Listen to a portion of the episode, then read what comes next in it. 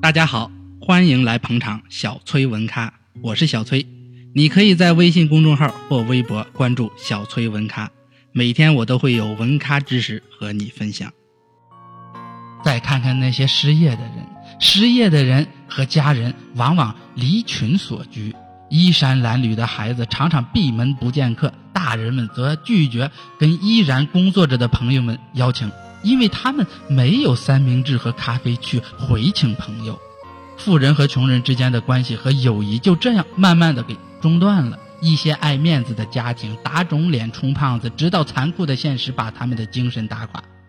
一些家庭盲目的乐观，或者不愿意降低原来的生活标准，最后同样走到崩溃的边缘。还有一些家庭凭借着智慧和勇气与大萧条抗争着。坦然地面对着现实，充分享受着生活中的每次奢侈消费。未付的账单、各种医疗保健费用、孩子的教育费用、老人的养老费用等等，这些花销就像幽灵一样潜伏在家庭里，累积的烦恼常常让人的关系紧张到一触即发。之前任劳任怨的妻子开始抱怨失业的丈夫回家太晚，或者口出恶言，甚至讥讽谁能找到工作。如果他想要工作的话，失业的人更容易自卑，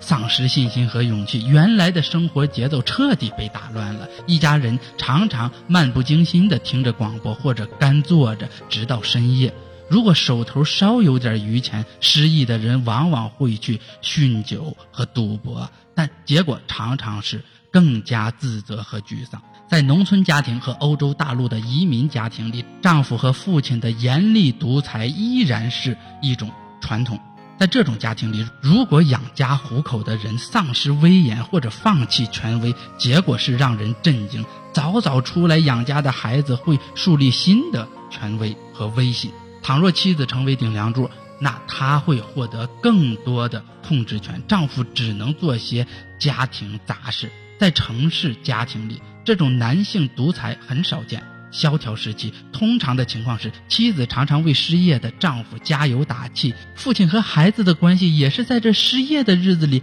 变得更加亲密起来了。许多观察者试图在家庭的团体力量中寻找。一线希望。一九三二年五月份，内政部长雷兰曼·威尔伯在全国社会工作者大会上说：“托管孩子已经结束了，家庭回到了他原本的位置，没什么能取代父母的细心照顾、打理孩子的衣食住行。对那些解雇了保姆的家庭来说，这句话千真万确；但对那些父母被迫出去打工、食不果腹的家庭来说，”丝毫不现实。一些中等城镇的社论者吹鼓着，虽然很多家庭失去了物质财富，但他们却找到了灵魂。他们将这一切归功于坚定的勇气、健康的体魄以及对安息日礼俗的严格遵守。种种论调并非清教徒福音的新教修订版。圣母大学的校长约翰·奥哈拉神父曾提到过。大萧条的结果，让大部分的美国民众重新回归了家庭，重新发现了友谊，重新发现了灵魂。这样的乐观主义占据了主流，但在压抑的气氛依然弥漫。毋庸置疑，大萧条期间，丈夫和妻子有了更多的时间在一起，共享着廉价娱乐带来的趣味，譬如听广播、玩牌；而以男性为主的娱乐场所则门庭冷清。虽然多数夫妻都能患难与共，或因灾难而重归于好，但也有些夫妻被不确定的琐碎的生活折磨着，心生怨念、困惑、犹豫、冷漠、自卑，成了长期失业者的典型特征。男人不再关心人们怎么看他，脏乱不堪、蓬头垢面，他们也无所谓。失业就像一种萎靡病，社会工作者称之为失业休克。它驱使人们白天疯狂的找工作，夜晚在烦恼忧愁中睡去。对少数人来说，失业使他们明白了个人的重要性，自己是占据头版头条的国家危机的一部分。但更普遍的感受是自尊丧失、茫然无措，对前任雇主的怨恨和对生活的不满。这些无疑让养家糊口的人情绪更加低落。如此的恶性循环使他们更难找到工作。你看，在一九三三年对失业工程师所做的调查显示，三分之四的人的信心远远低于有工作的普通人。当失业的人重新开始工作时，往往行动迟缓、协调失衡、缺乏毅力。你看，在这一年。当四十个长期失业的速记员被安排到政府机关工作，在常规的工作态度下，他们很快显示出了精神性疲劳状态，甚至有几个人发展成了歇斯底里。超过三分之二的人需要两到三周重新调整，才能不间断地记住。同样不安全地笼罩着那些暂时保住饭碗的人，以及在闲晃的轮班工作中徘徊的人。他们不敢放弃稳定的工资、微薄的收入、微薄的工作，冒风险去找薪水更高的工作。这种压迫感消磨了人们的进取之心和工作的热情，也降低了人们对公司的忠诚度。很多人认同工作太卖力不值得。老板只是利用你，曾经让几代人羡慕不已的成功传说，连同勤奋和节约，逐渐失去了他往日的光辉。二十世纪三十年代中期，托马斯斯杰贝逊大学的一名学生说：“我们意识到，诚实、正直和勤奋再也不能让你攀上顶。”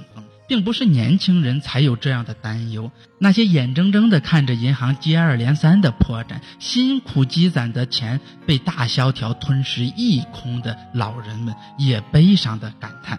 存钱已经毫无意义。在约有四百个男人的失业大军中，超过半数人认同这样的观点：成功更多的取决于运气或门路，而非能力。尽管在有工作的男人中，四分之三的人认可粗犷的个人主义这种传统，但是在商业领域接受它的人却占据了不到一半儿。这次灾难让很多人怀疑节俭的古训。一些人认为，银行家和白手起家的实业家应该在很大程度上对发生的一切负责。还有些人以“你不能带走它”这句谚语。对时局进行了哲学上的反思。这句谚语源于一首流行歌曲，并在后来广受欢迎的乔治·考夫曼和莫斯哈特的喜剧中大放光彩。为什么要烦恼呢？就是因为那些买书的人使爱德蒙·雅各布森《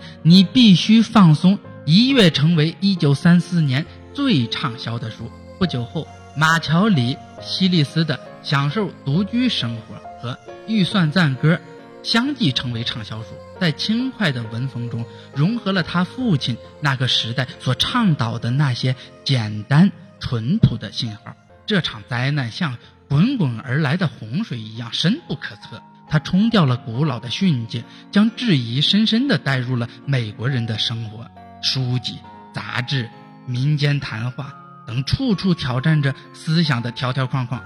传统的陈词滥调。以及父辈的戒言，也许归根结底，美式生活的承诺仅仅是一种宣传、传制，或是资本主义的街坊传说，与年轻人动因怀疑一切、反对传统相比，老年人更倾向于顽强地遵循古训，反对法律和体制上的某些改变，尤其是与那些切身利益相关的改变。他们捍卫着关于苦干、节俭和个人奋斗的这样的真理。但即使这样的群体也遭受到贫穷的威胁。你看，在二十世纪三十年代初，失业入侵美国的生活，它的严重性和渺无希望到了空前绝后的地步。银行倒闭，恐慌蔓延，自殖民者在这片土地上开拓文明之后，丰年哀年数次轮回，就像这样大萧条式的危机，真是首次，从来没有过。哀鸿遍野，失业的人在绝境中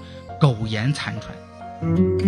谢谢大家收听小崔文咖，文咖知识持续更新，请关注下期内容。